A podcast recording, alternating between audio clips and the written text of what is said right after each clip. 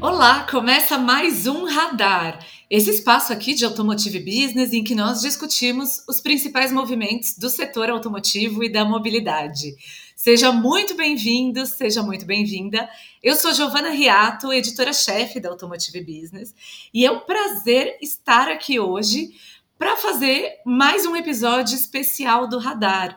Nós estamos fazendo uma pequena série aqui de fim de ano para fazer um balanço de como foi 2022 e o que os, o ecossistema da mobilidade tem aí pela frente em 2023. E eu fico muito feliz de receber nesse, nesse episódio o Axel Krieger, que até o início de dezembro ocupou a posição de CEO do BMW Group Brasil, mas nós estamos gravando aqui esse, essa entrevista no fim de novembro. E quando você aí, nosso ouvinte, nosso telespectador, estiver acompanhando essa entrevista, ele já vai estar em uma nova posição nos Estados Unidos, liderando a região, a marca BMW para a região leste do país.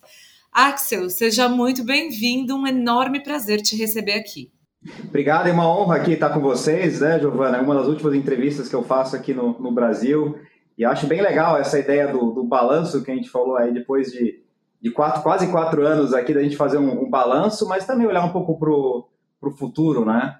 É, para quem não sabe, eu estou assumindo uma nova posição nos Estados Unidos é, e a gente fala em inglês, né? Bittersweet moments, né? Claro que de um lado você fica contente com a, com a promoção, né? Vem toda aquela ansiedade de, de, de, mudar de país, de mudar de função e tudo mais. Mas aí também tem o um lado, né? Que a gente fala um pouco amargo ali também de deixar é, o Brasil. E o Brasil para mim é muito especial, né? Eu comecei minha carreira aqui na BMW aqui, né? Como, como estagiário, fui crescendo. Eu fui, entrei algumas vezes, né? Então comecei minha carreira aqui, fui para a Alemanha, voltei para o Brasil, aí começou minha jornada internacional mais uma vez, né? Fui para a África do Sul, para a China e voltei para o Brasil de novo. E acho que toda vez que a gente volta para o nosso país é sempre muito especial. E, e quando a gente faz um, um, um, balanço, né? E olha um pouco para trás, acho, acho que é muito legal é, deixar um legado bastante positivo aqui junto com, com o time. O time aqui desenvolveu, é, a gente quebrou vários recordes aí nesses quatro anos, apesar de todas as dificuldades aí com, com pandemia, agora também para toda a nossa indústria, com a parte de, de, de, supply chain. Então a gente realmente acho que a gente sai mais forte do, do que entrou, né? Então quando a gente faz um, um balanço aqui, Giovana, tem bastante novidade aí para para te contar dessa jornada aí desses últimos quatro anos aqui no Brasil. Bom, Axel, você falou aí dos marcos da BMW nesse período e eu já emendo uma questão sobre o mercado de veículos premium. A BMW ocupa no Brasil a posição de marca premium mais vendida do mercado local, em um mercado, claro, emergente, né, em que o, esse segmento ainda tem uma, um tamanho limitado. Eu gostaria de ouvir de você uma análise sobre qual é, é a expectativa para esse mercado e qual é o papel da BMW no segmento.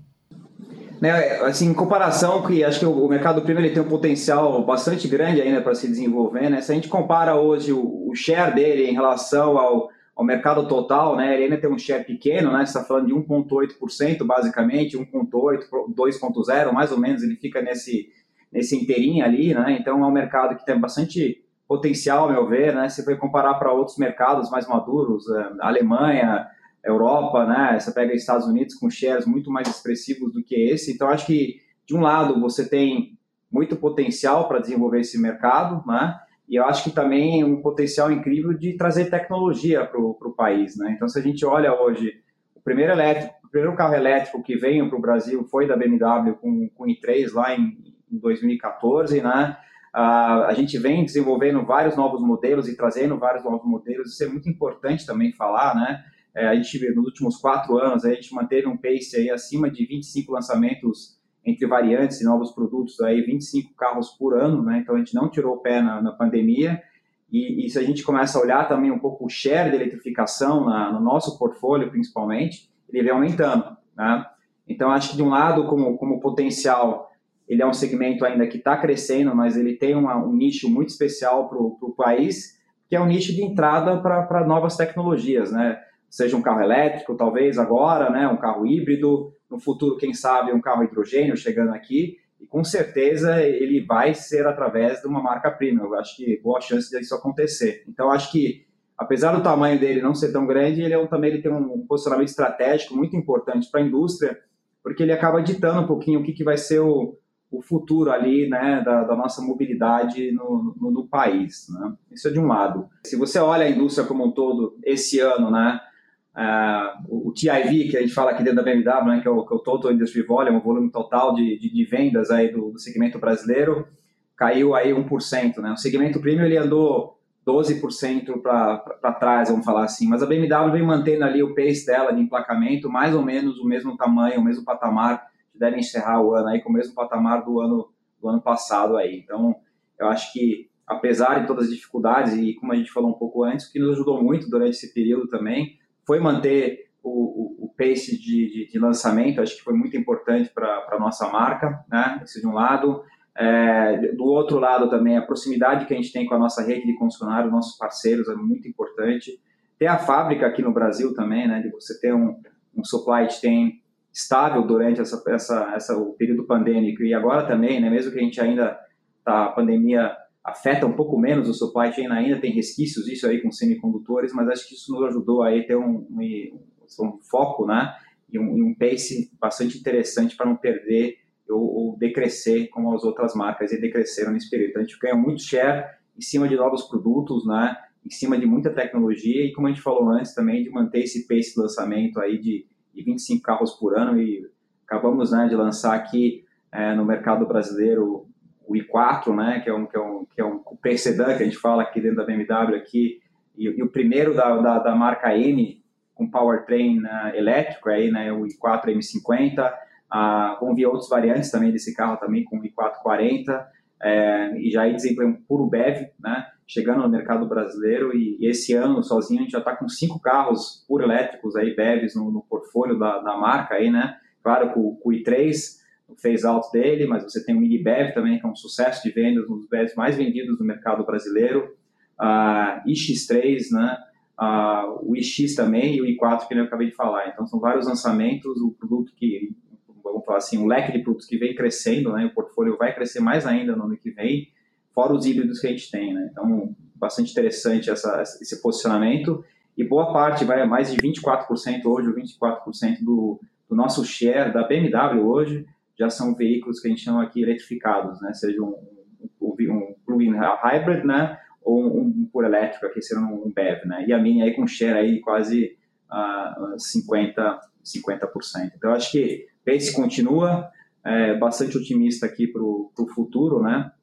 Mas se a gente olha um balanço aí com, com, com né, dos últimos quatro anos, ano a ano a gente vem ganhando share, quatro anos na, na liderança do, do, mercado brasileiro, mas muito em cima do que a gente acabou de falar aí, né?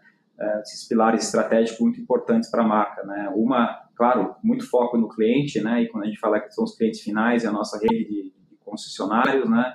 Ter o, o né, a produção local aqui no Brasil nos ajuda muito muito foco em, em, digitalização também, bastante importante, com muitas novidades aí acontecendo no nosso, nosso segmento, na nossa marca, né? Ah, e claro que a produção local aí são pilares muito importantes aqui, com, que vem nos ajudando. Fora a eletrificação, que a gente acabou de falar um pouquinho. Ah, Axel, a planta de Araquari, aqui em Santa Catarina, no Brasil, é também um exemplo interessante. Se eu não estou enganada, foi inaugurada em 2014, é isso? Isso, 2014, tá certo. 2014 e ela é uma planta entre, uh, comparando ainda com o segmento premium, é a única que teve uma fluidez na sua produção, sem interrupções e permanece até agora. Conta um pouco para a gente qual é o papel dessa fábrica na estratégia da, da organização para a região e como está o ritmo de produção agora, o ritmo de exportações. É uma fábrica muito importante para o nosso segmento aqui no, no, no, Brasil, não é? Então, boa parte do nosso volume que é feito um, e vendido aqui no Brasil é, é feito na, na, fábrica de Araquari, né? Então, hoje lá uh, a gente acabou de fazer um investimento e isso que é legal da, da BMW, ela, ela, sempre enxerga o médio e longo prazo, né? Então, ela nunca toma decisão de curto prazo. É, acabamos de fazer um investimento de 500 milhões de reais aí no, né, na, na, planta uh, para ir para se preparar para os novos lançamentos. Né? Então, um lançamento que a gente fez, acabou de fazer, é a nova série 3 é, né, dela, né, acabou de sair do, do, forno, vamos falar assim, está sendo um grande sucesso. Né? A, a nova X1 também vai ser lançada uh, no início do ano que vem, a nossa planta, então isso é bastante importante para nós. Então, são dois produtos fantásticos aí que a gente lançou, que já vem com o nosso software novo, que na BMW a gente chama de ID8, né, que é aquele painel bem mais longo, né, bem mais alargado, vamos falar assim, de instrumentos, né, que é bastante interessante essa nova é, tecnologia. Sem falar também da, da, da, X3 e da, e da X4 também, que também estão sendo fabricadas ali. Então ela tem um, um papel muito importante para o nosso mercado, de um lado, né, é, a gente já exportou no, no passado, Giovana, né, para o hemisfério norte, né, acabamos exportando no passado para o Canadá e para os Estados Unidos a, a X1. É, no momento não estamos exportando, mas a gente sempre está estudando possibilidades, tá? Então a gente não tem nada, nada confirmado, tá? Então é sempre a gente sempre fica estudando a, a BMW, ela tem uma isso que é interessante, nos ajudou também muito, né? Durante esse período difícil de supply chain, ela tem uma, uma, uma rede de, de, de, fábricas muito flexíveis, então a gente consegue migrar de uma pra, fábrica para outra, vamos falar assim, com, uma, com, com bastante velocidade e bastante flexibilidade também. Então isso nos ajuda também, e acho que essa é uma das razões de sucesso também da BMW, é, com relação aí, né, à, produção e, e à market share, é conseguir ter essa estabilidade e essa flexibilidade que é super importante, aí, que você sabe bem, é, nesses momentos aí de, de crise. Né? Então, mais uma vez, lançamentos vários lançamentos nela. Um, claro que sempre me pergunto, vai vir algum carro elétrico para o Brasil? Esse carro vai ser feito dentro da fábrica? A gente sempre está avaliando, mas a gente não tem nada, nada confirmado, tá? Então, mas eu acho que é sempre importante falar que a gente fala o seguinte, né? Que o, o the, the plant follows the market, né? Então a fábrica segue o mercado, né? Então aumentando cada vez mais a participação aí de, de, de BEVs e PHEVs no mercado brasileiro, que é claro que aumenta as chances aí de um dia da gente fazer isso aqui no Brasil, mas até o momento não temos nenhum plano é, confirmado com, com relação a isso, né. É, quando ela nasceu, ela nasceu com uma capacidade, claro, grande, né, de 30 mil carros, né, a gente sempre fica ali por volta de 9, 10 mil carros mais ou menos feitos aí na nossa planta em, em Arapari, né. É, mas que é outro ponto muito interessante também aqui dentro da, da fábrica e da nossa estratégia é o nosso centro de engenharia. A BMW tem cinco no mundo, né? E, e um deles é aqui no Brasil. E aí exportamos é, bastante software interessante aí para a marca, né? De um lado o, o My BMW App, né? Que é o aplicativo da BMW, a interface principal aí do, dos nossos clientes com, com o carro. E a gente está ganhando novas funções, né? Nesse aplicativo então, boa parte dele foi desenvolvido aqui no Brasil, a gente exporta isso para o resto do mundo, o mundo inteiro usa o app, né? E, e dentro desse app hoje, né, por exemplo, a, o que a gente tem é o Digital Key, né? Então, você utiliza o carro sem, sem ter a chave, né? Então, é bastante interessante. Você pode mandar a chave para uma amiga, para um amigo, é, através, por, por, SMS, então, se você quer emprestar seu carro para alguém, é muito legal isso. Você pode colocar até limite de velocidade, se quiser. Então tem uma série de funções muito interessantes ali. É, outra parte que é bastante interessante também de tecnologia nossa é, é a parte de serviços para os clientes também, de poder agendar o serviço na concessionária, né? E no futuro também poder fazer pagamentos do, do pós-venda ali dentro do aplicativo. Então vem bastante novidade em relação disso, né? E, e boa, boa, boa notícia legal é que boa parte também foi feita aqui no nosso, no nosso país. Então acho que essa parte de é, engenharia também tem aqui no Brasil, né? E também tem a fábrica, nos dá bastante força, é um diferencial competitivo aqui é, bastante interessante que a gente tem aqui no Brasil. E como é, você bem citou aí, né, que hoje a fábrica tem, em relação a volume, um terço do que ela foi programada inicialmente. Claro que as condições mudam, né? Imagino que a equipe, é, os colaboradores ao longo desse tempo mudou, tecnologias e tudo mais, mas como é garantir a sustentabilidade da operação diante disso, né? Tendo um volume ainda menor? Eu acho que o que o, a palavra aí que eu sempre uso, que, que nos ajuda bastante, é essa flexibilidade que a gente tem, né? Então, claro que para você chegar lá em, em, sei lá, 30 mil carros, você vai ter que gerar ali, virar três turnos e tudo mais, né? Então você acaba readequando a, a, a fábrica para esse novo cenário. Né? Então, isso é uma coisa que nos ajuda muito. A outra parte também que eu falo é, é, a sinergia. A gente tem um programa aqui na empresa que a gente chama de One Team, né? E One Team quer dizer o quê, né? Quer dizer, às vezes você tem empresas grandes assim, você começa a ter silos, né? Você começa a ter o silo de produção, você começa a ter o silo de, de banco, de serviços financeiros, da, da empresa de vendas, né? Da divisão de motos, e a gente conseguiu também criar muita sinergia entre as empresas, né? Então, a gente trabalha realmente como um time único. A gente acabou de sair de um workshop, por exemplo, é, ontem, né? E é onde a gente tratou de vários assuntos, desde satisfação de clientes, a, né, a diversidade.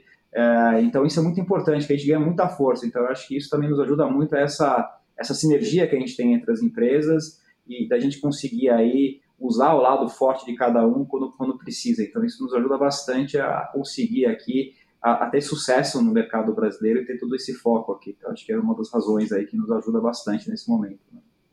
Perfeito. Axel, você falou logo na, na, sua primeira resposta dessa questão de como as marcas premium e a BMW particularmente têm uma certa responsabilidade, né? Tem esse papel pioneiro na eletrificação, porque acaba que vocês têm um consumidor com maior capacidade de investir em um veículo, e aí trazer novas tecnologias é, fica não exatamente mais simples, né? Mas talvez é um, é caminho até mais intuitivo para a chegada de novas tecnologias. É, o que você acha de forma geral, assim, né? Quando a gente olha para o Brasil, estamos nesse momento de muita discussão em torno da descarbonização.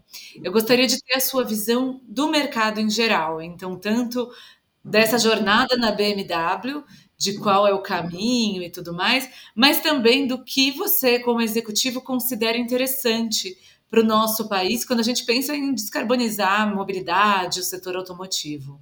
Sim, acho que você tem que olhar de maneira holística ali, né? É, de, de, um lado, é, você tem que olhar a produção dos veículos, então como é que você consegue reduzir né, essa parte de redução de, de, de CO2, então a gente tem, tem vários projetos aí mundiais e e várias metas aí que a gente já estabeleceu de redução de, de, de carbono, né? É, do lado de veículos também, né? Então, você, claro, você tem produção, a gente vê em três pilares, basicamente, né? Então, um pilar é produção, o segundo pilar, é, pilar é a utilização dos veículos, então, qual o mix de produtos que você vai ter ali e qual tecnologia de, de, de powertrain você vai ter ali para reduzir é, CO2, né? É, e também o lado de supply chain com nossos fornecedores. Então, você tem que trabalhar essa cadeia inteira para você conseguir realmente ter uma redução de, de, de CO2, né? Mas na parte dos, dos produtos, vamos falar assim, cl claro que você não consegue, né? Por exemplo, a gente tem uma meta até 2030 reduzir 50% né, da, do nosso portfólio aí, o CO2 dos veículos até 2030. Então já está aí o ano, né? Estamos em 23 praticamente, né? Então tem bastante coisa a ser feita aí. Mas basicamente é muito em cima da eletrificação. Né? Isso ele toma um papel extremamente importante, né? Então, e, e essa flexibilidade aí de, de powertrains. Então, de um lado, claro que, que, que, alguns mercados vão demandar mais veículos por elétricos, os BEVs, né? A outros mercados, né? depende da infraestrutura, um, um, um, híbrido plug-in também, acho que também são, depende do mercado, funciona super bem. No Brasil, por exemplo, a gente tem, para você, acho que é um dos mais, que tem mais opções aqui para os nossos clientes, né? Então, você consegue um, um flex, você consegue um híbrido, né? E você consegue um BEV, né? Tudo isso no mercado brasileiro. Então a gente tem bastante opção aqui, bastante interessante, né? Também para estar tá ajudando isso. Então acho que de um lado é, é flexibilidade, né? Para você ter essa velocidade para conseguir reduzir, né? E, e, também explorar outras tecnologias. acho que você nunca pode colocar todos os seus ovos na mesma cesta, né? E, e, eu acho que agora com, com hidrogênio, por exemplo, um projeto que a gente está trabalhando é, bastante forte também, né? E isso também vai ajudar também. Então, acho que você vai lá na frente, a gente vai poder realmente ver qual tecnologia vai ser vencedora, mas eu acho que talvez, talvez vai ser um mix ali, né? Sem falar aí do, do que a gente fala do, dos, do, do, dos mild hybrids ali também, né? Então, tem outro, outra tecnologia aí também para ajudar a reduzir a, a CO2, né? Eu estou na marca há bastante tempo e achei, achei bastante interessante, né? Acho que em 2000 e, se eu não me engano, em 2007, 2006, já começamos com um programa que na época chamava Efficient Dynamics, né, dentro da BMW, lá atrás, que era basicamente a reintegração da energia do carro, mas lá, em, lá atrás isso, né? Então, quando você frear, ajudar a carregar as baterias, né, com, com a rolagem do carro também ajudar a carregar a bateria do carro. A gente já vem falar desses tópicos há um bom, bom tempo já, e isso veio nos ajudando também, está muito à frente também para poder estar numa posição aí para estar explorando essas tecnologias, trazendo mais e acelerando mais. Mas como você bem disse, eu acho que tem a gente tem um papel bastante importante em trazer essa tecnologia, né, e criar infraestrutura, né, até do que tipo de carregador, né, e tudo mais. Isso ajuda bastante a indústria a trazer inovação para o mercado. Né? E você vê isso geralmente, né? Lança no mercado premium, dois, três anos já começa a aparecer no, no segmento de massa, vamos falar assim, né? Então o segmento aí tem um papel bastante importante nesse sentido. Né? Perfeito. E Axel, você citou também um pouco antes a questão do aplicativo e serviços digitais. Eu me lembro, já há alguns anos, né? A BMW vinha num, num esforço grande para trazer uma experiência digital para o seu cliente e até eventualmente gerar receitas a partir disso, né? Criar novas frentes novos modelos de, de geração de receita. Como, em que pé estão essas coisas hoje?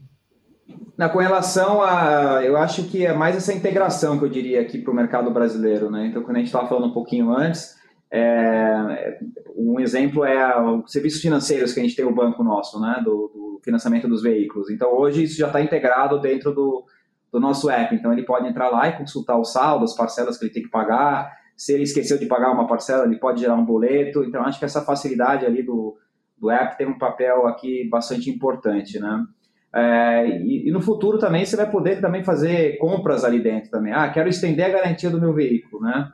Por que não fazer isso dentro do, do Apple? Por que não fazer isso dentro do carro, né? Então são possibilidades ali que vão se, vão se abrindo ali no, futuro para você gerar é, realmente outras fontes ali de facilidades aí para o seu cliente ali, para ele estar tá podendo explorar, né, sem você ter que ali né, é, assinar vários papéis e tudo mais, você já pode fazer isso tudo digitalmente, ou através do app, ou também através do, do carro. Então eu vejo muito mais esse lado de, tá, de facilidade mesmo para o cliente, para ele conseguir ali explorar o potencial máximo de, de, de serviços que a gente pode, pode oferecer para a marca. Né? A gente falou do pós-vendas também, né? por que não poder pagar é, o pós-vendas e agendar né, a manutenção do carro dele dentro do aplicativo, já fazer o pagamento. Né, o, né, o, a gente tem alguns países, por exemplo, que o, o próprio chefe de oficina pode mandar um vídeo do que ele está fazendo no seu carro. Né, olha, precisa trocar a pastilha, ele já mostra um vídeo como é que está ali a pastilha do carro. Isso gera muita confiança, né, muita transparência no, no, no processo.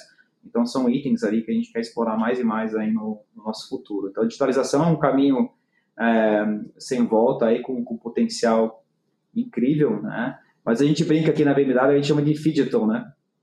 Então é claro que tem o lado digital ali que tem um papel muito importante, mas ainda tem o lado físico ali, né? Então da, da experiência do cliente dentro da concessionária, é, a gente acaba de lançar, é, já temos, se não me engano, cinco concessionárias no Brasil já com esse novo conceito. São Paulo já tem uma também, né? Jundiaí tem outra aqui no estado de São Paulo é, onde você tem esse novo conceito das nossas lojas. Então, é muito parecido com, com um lounge, né?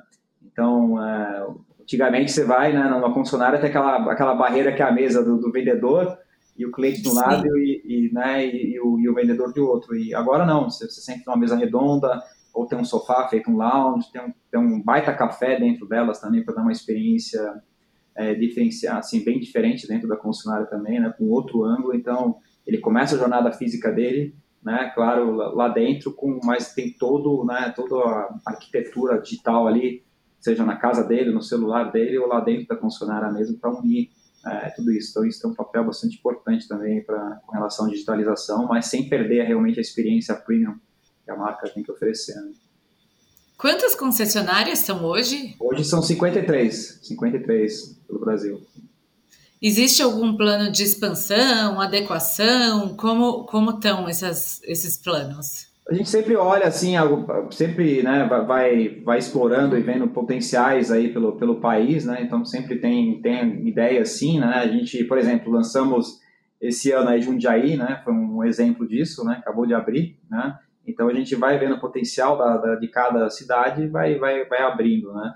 É, mas a gente tem uma estratégia muito de ficar nos grupos que a gente tem hoje dentro da marca. Então a gente tem bastante contente com a nossa rede de funcionários e com a, com a força que elas têm, né, e relacionamento que a gente tem com elas, de muita confiança. Então a ideia é crescer com esses grupos, né, no momento. Sim.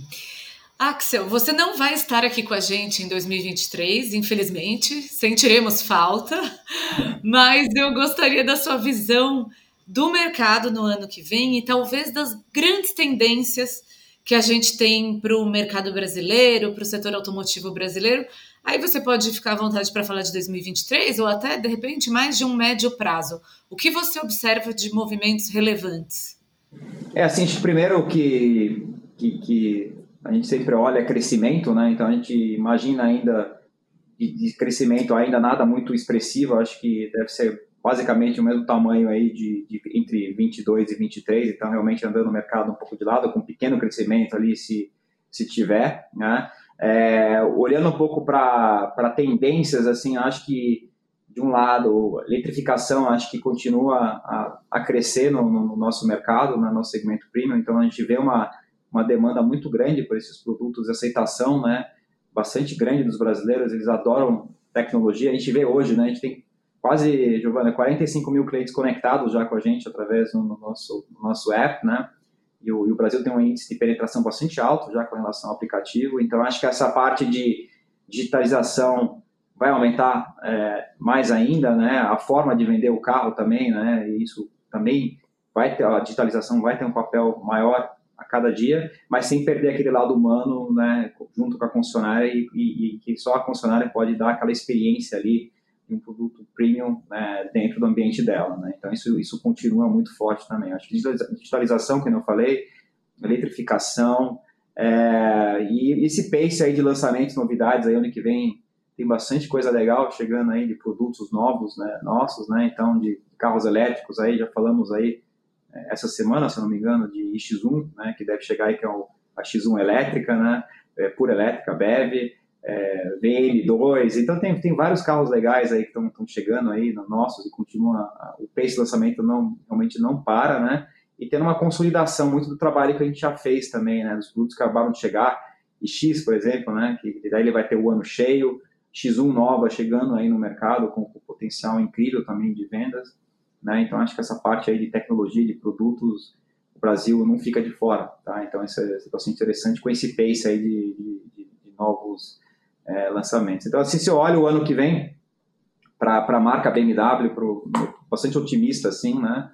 Com os produtos que foram lançados, é, que vão ser lançados ainda, tem muita coisa legal chegando aí para nos deixar aí nessa, nessa posição aí de liderança. Então, isso continua, né? Com, com produtos aí muito fortes no, no, no backbone da, da, da, BMW, né? Que nem eu falei, estou da marca há bastante tempo e quando a gente vai ver o que tem no pipeline aí é realmente impressionante o que vai chegar aí, o que já tem, o que vai chegar, me deixa muito confiante aí pro, é, pro futuro e, e, esse carinho aí que os brasileiros têm pra, pela marca é, BMW, né? Então, em termos de satisfação de, de, de clientes, é, outro dia a gente foi reconhecida como uma marca premium mais com, com, com mais é, diversidade, né? Ou com mais comunicação de diversidade também.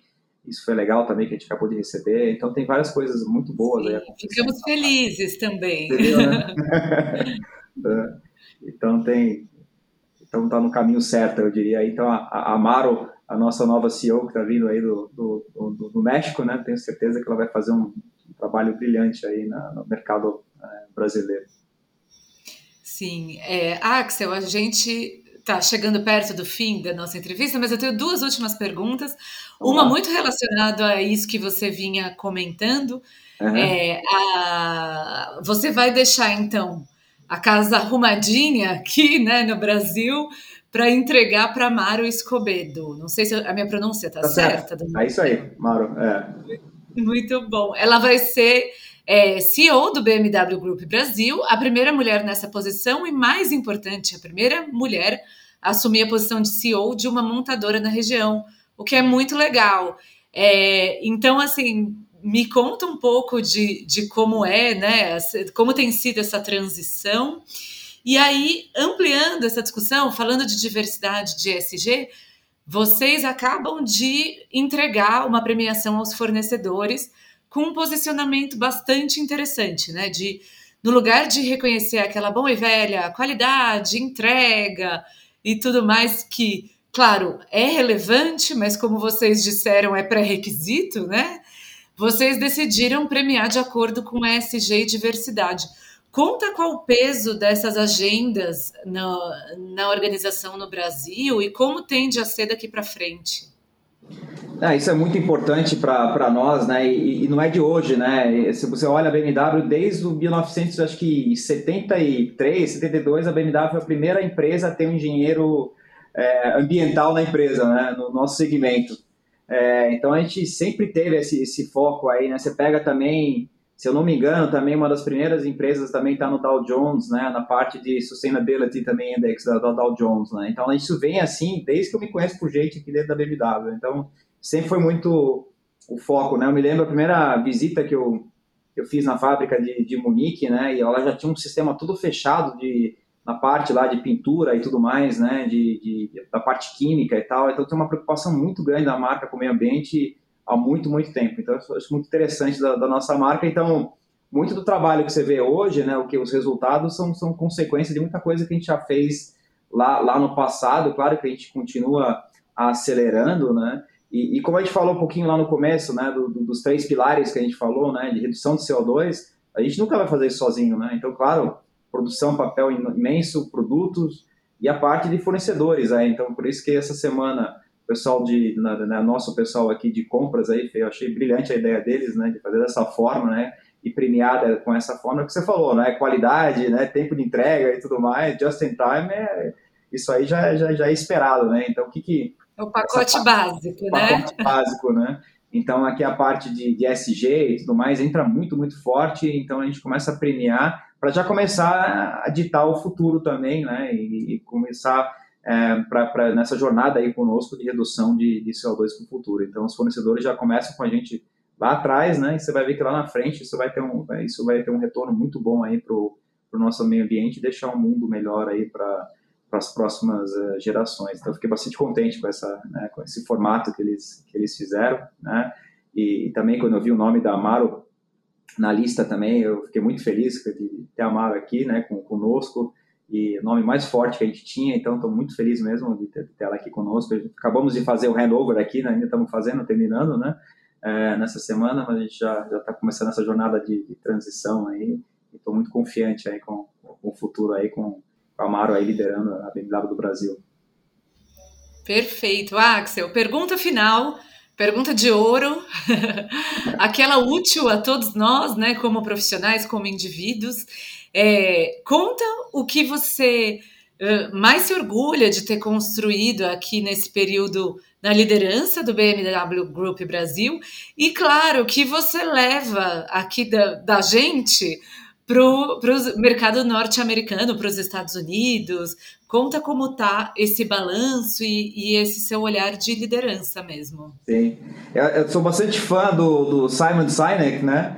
ele tem um livro que chama Infinite Game, né? E, né, e acho que uma das coisas que, que, que eu aprendi nesse livro é que a gente sempre fala, né? A gente fica pensando na market share, resultado, vendas, faturamento, crescimento, índice, fica muito viciado ali nos, nos KPIs e tudo mais. Claro que para mim isso aí é uma, é uma consequência de um trabalho toda feito, né? Então, se eu olho mesmo, eu, eu acho que é essa parte de deixar a empresa sustentável para o futuro, né? Então, assim, de, de legado mesmo é, é, é, o time que, que, que, eu, que eu vejo, né, como é que está hoje, a união deles, né, através de todas as divisões que a gente está aqui, muito forte, né, e a criatividade deles, a garra que eles têm, então isso para mim é o que me deixa mais orgulhoso, ver o crescimento deles também, é, do time, da nossa rede de concessionários, das nossas fábricas, né, de todo, de todo o conjunto BMW, a, o carinho dos clientes com a, com a marca, esses reconhecimentos são os que me deixam mais assim felizes e otimistas aí para o futuro, porque eu sei que a, a base, o alicerce está tá, tá muito bem feita, né? E o que vier, a empresa consegue lidar com isso. Então, eu acho que é muito legal essa velocidade que o time tem, a criatividade e tudo mais. Eu acho que isso é o que é que é o, é o legado aí, de pensar diferente, né? Sempre, né? De, acho que é isso. E o brasileiro tem essa, né? Indo para os Estados Unidos, acho que a gente ganha essa essa né, flexibilidade de conseguir sempre achar uma solução para um problema complicado que, que acontece de maneira inesperada, né? Então acho que isso que é o que é, é a grande vantagem do, do, do, brasileiro, né? Dessa a gente sempre fala, né? Que aqui gente fala de VUCA, né? Aqui é sempre VUCA com esteroides, que nem eu sempre falo, né? Sempre acontecendo muita Adorei! Acelerado, né? Então, acho que isso, para mim, o, o, brasileiro tem essa flexibilidade, essa criatividade para sempre sair de um problema difícil com, com, um ângulo novo aí, né? Então, acho que isso que, que leva para os Estados Unidos ali com, com, com o time, né? Muito bom! Poxa, é, excelente resposta. Nós conversamos aqui, pessoal, com Axel Krieger, que deixa a posição de CEO do BMW Group Brasil para assumir a liderança da região leste nos Estados Unidos. É esse mesmo cargo, é isso Axel? Aí, é isso aí. É. Perfeito. É, Axel, foi um prazer enorme é, bater esse papo com você de balanço dessa sua gestão aqui na região. E, claro, muito sucesso aí nesse novo desafio. Obrigado, obrigado, Giovanna. Muito obrigado aí por todas né, as interações que a gente teve aí, foram sempre muito boas, né? Na última, também na última conferência que a Automotive Business também foi muito legal. Obrigado mesmo aí por, por, por todo o carinho aí, pela, pela marca BMW e, e conosco aqui. Obrigado mesmo. Claro, seguiremos. Ó, voltando ao Brasil, pode passar para uma visitinha. Vamos lá. Se quiser abrir um capítulo Automotive Business Nova York, me avisa. Né? Olha, não provoquem, que a gente, a gente gosta de arrumar novos problemas. É. Muito bom, Axel. Obrigada. E pessoal que está nos ouvindo, nos assistindo, obrigada pela audiência. Até o próximo radar.